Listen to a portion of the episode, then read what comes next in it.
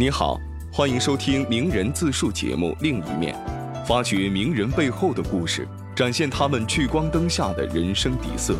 本节目由人物杂志与喜马拉雅联合出品。二零一九年，人物邀请了十一位来自不同领域的优秀女性：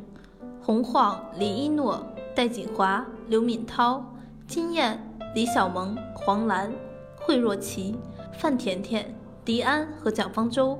讲述他们与真诚、勇敢、热爱、自由相关的故事。青年作家、杂志副主编。这是人们熟知的蒋方舟，而在2018年，当女性权益遭受责难，她冒着被标签化的风险站了出来，平静、坚定、勇敢。她说了那句 “Me too”，她鼓励遭受过性暴力或不公平的女性，勇敢地说出发生在自己身上的事。本期另一面，让我们走进青年作家蒋方舟。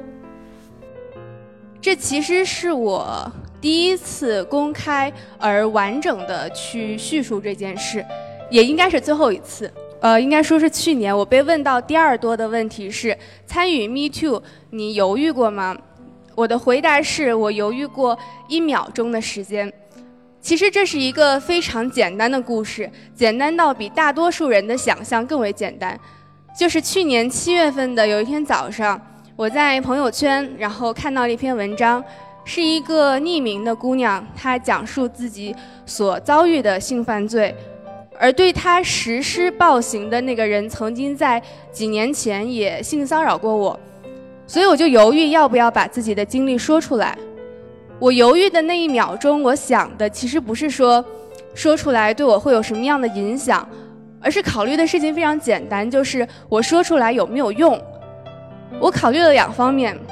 第一呢就是。我发声的话，可以作为另外一个受害者，增加这件事情的可信度。第二点就是，我作为一个公众人物说出来，被争议的成本更低。这是什么意思呢？就是我们其实从小受的教育都是说，不要出头，因为枪打出头鸟；不要引战，因为容易引火上身。但其实我从小就是一个被争议。被讨论的人已经长达二十多年的时间，所以我已经有一套足够强大的心理建设去抵挡舆论，而身处舆论当中，其实也不会太大的干扰到我的日常生活。但是对于一个非公众女性来说是不一样的，她被讨论、被人肉，很可能把她的日常生活撕得四分五裂，会剥夺她的日常生活，毁灭她的日常生活。而我的发声能够或多或少的。去保护她，所以当考虑到这两点之后，我就把自己的经历也说了出来。当我发生之后呢，获得了很多意料之中的抨击和泼脏水，也有很多意料之外的支持和鼓励。那比较让我意外的是，其实有更多被同一名男性所性骚扰的女性，或匿名或公开的出来指证。最后，我跟其他的受害者都是诉诸了法律，所以其实是一个非常非常简单的事情，单个的事情，其实在很短时间内就结束了。但这件事情其实留给我的回响是巨大的。我所想的一件事情就是关于沉默。我刚刚其实也提到，我在说出来之后，收到了很多意料之中的批评和泼脏水和羞辱，但是其实都没有真正干扰到我。只有一条微博，我看了之后心刺痛了一下。那个微博是说。蒋方舟除了被性骚扰以外，还有什么作品吗？就是我当时看到时候心刺痛了一下，一方面是觉得受到了伤害，另外一方面，其实我第一次意识到了一个问题，就是被性骚扰这个标签会很长时间内跟着我，它可能甚至盖过了媒体人、作家这一些关键词，而成为人们记住我的方式。而每当我去提一次这个关键词，就会变得更大。而我必须在自己的本职工作上加倍的努力，才能覆盖这个关键词。而很多时候，这种努力是无效的。所以，我也知道了为什么会有很多的女性，她们在经历了性暴力之后会选择沉默。其实并不是因为害怕什么羞辱，而是她们担心被这段经历所定义，被受害者的身份所定义。可是，我的疑问是。保持沉默的确可以让我们身上没有明显的标签，但是它能够真正让我们去隐藏这个标签吗？因为我自己是一个写作的，是一个写小说的，所以其实我对于语言的局限性会比其他人有更强的了解。当我们在阅读一个小说的时候，小说人物自然不可能说出他全部的经历，而只会说出他部分的经历。所以我们要通过他没有说的这些经历，而定义小说角色究竟是一个什么样的人。而在日常生活中，其实也一样。我们去真正了解一个人，其实很难通过他社交网络上的状态，因为每个人都是把自己生活当中最美好的一面去呈现给大家。你看别人的朋友圈，永远是在哪旅游，在哪吃饭，在哪跟朋友相聚，他永远不会去说自己对于婚变的恐惧，对于不被爱的恐惧，对于生育的恐惧等等。所以，我们要真正去了解一个人，也没有办法通过他呈现出来的状态。而我们定义自己，其实也是一样，定义我们自己的，并不是那些我们所揭露出来的东西，很多时候，其实恰恰是那些我们所隐瞒的东西。我们不愿意去直视自己内心的部分，那些伤疤、那些秘密、那些耻辱、那些隐秘的欲望，其实是这些东西定义了我们。就像博尔赫斯的那句名言一样，我们避而不谈的东西，像极了我们自己。我曾经看过国内唯一一本去讲述被性侵女童的这样的社会学的著作，里面有一个细节是我